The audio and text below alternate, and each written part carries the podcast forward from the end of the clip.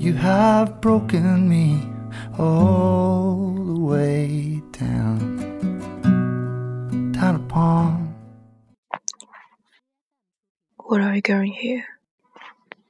To up past the locks, armchair up the way walk, to the house, but his quick eyes on the land.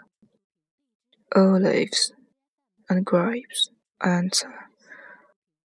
Of course, olives and grapes. Who else? Herbs, flowers. We're not here in spring to plant much else.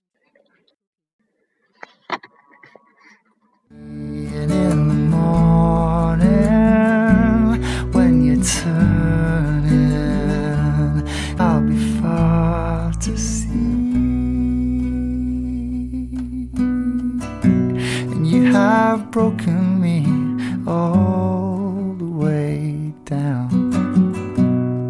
You'll be the last you'll see.